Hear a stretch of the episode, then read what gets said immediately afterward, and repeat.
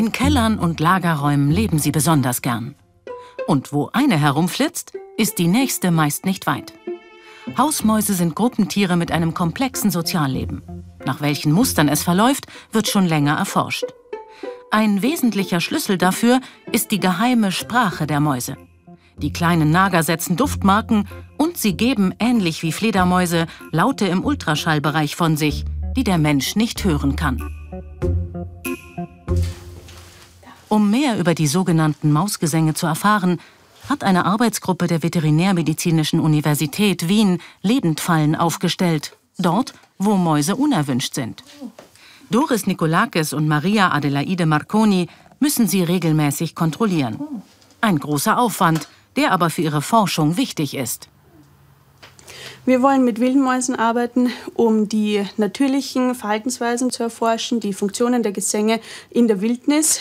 Und im Gegensatz zu Labormäusen sind eben ähm, wilde Mäuse in dem Verhalten sehr unterschiedlich, da die Labormäuse ähm, teilweise sehr ingezüchtet sind. Wildmäuse sind deshalb die geeigneteren Kandidaten. Hier am Konrad-Lorenz-Institut für vergleichende Verhaltensforschung wurden die Ultraschallgesänge von Mäusen bereits 1949 entdeckt. Aber erst seit kurzem ist es möglich, sie in ihrer ganzen Komplexität hörbar zu machen. Für ihren ersten Versuch wählt Doris ein Männchen aus, das sie mit einem anderen Männchen im Nachbarkäfig konfrontiert. Ein hochempfindliches Mikrofon nimmt die Ultraschalllaute auf. Mit einem Frequenzdiagramm macht Doris die Laute sichtbar. Aber erst wenn sie diese ums 20-fache verlangsamt, hört man flötende Töne. Dieses Männchen hier scheint jetzt ähm, nicht so motiviert zu sein. Das kann man daran erkennen, dass die Gesänge relativ simpel sind. Es sind keine großen Frequenzsprünge zu sehen. Ähm, und was gerade interessant ist, dass diese ähm, Gesänge relativ, bei relativ niedrigen Frequenzen gesungen werden. Aber wird sich das ändern, wenn sie das Männchen gegen ein Weibchen austauscht? Die beiden Mäuse beginnen sich intensiv zu beschnuppern. Die Laute werden deutlich intensiver.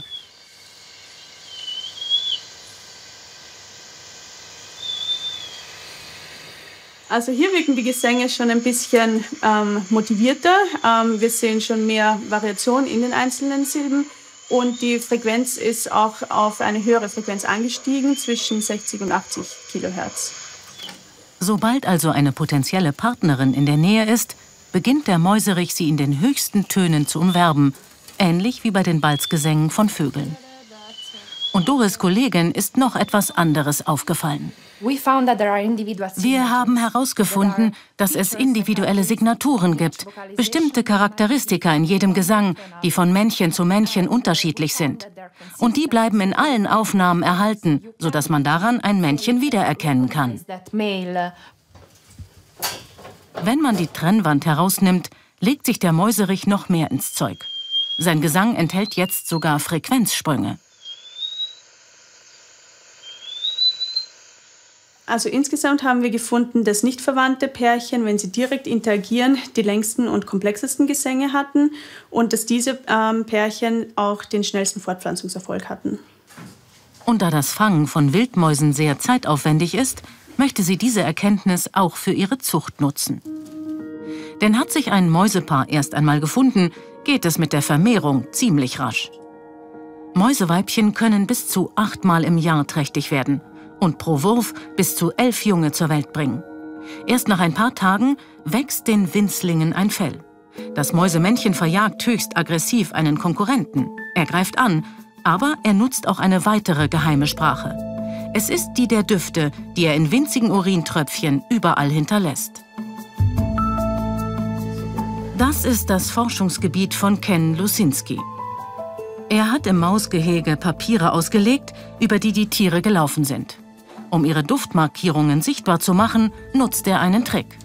Er legt die Papiere unter ultraviolettes Licht. Die Duftmarken von Mäusen sind so interessant, weil die Chemie in diesen Duftspuren fast der Schrift von uns Menschen ähnelt. Mäuse können damit kleine Nachrichten hinterlassen oder sie dazu nutzen, ihr Revier zu markieren, und sie können Informationen über sich selbst hinterlassen.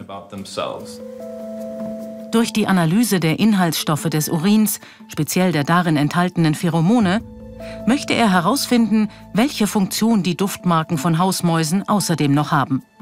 Dazu vergleicht er den Urin verschiedener männlicher Mäuse einer Gruppe.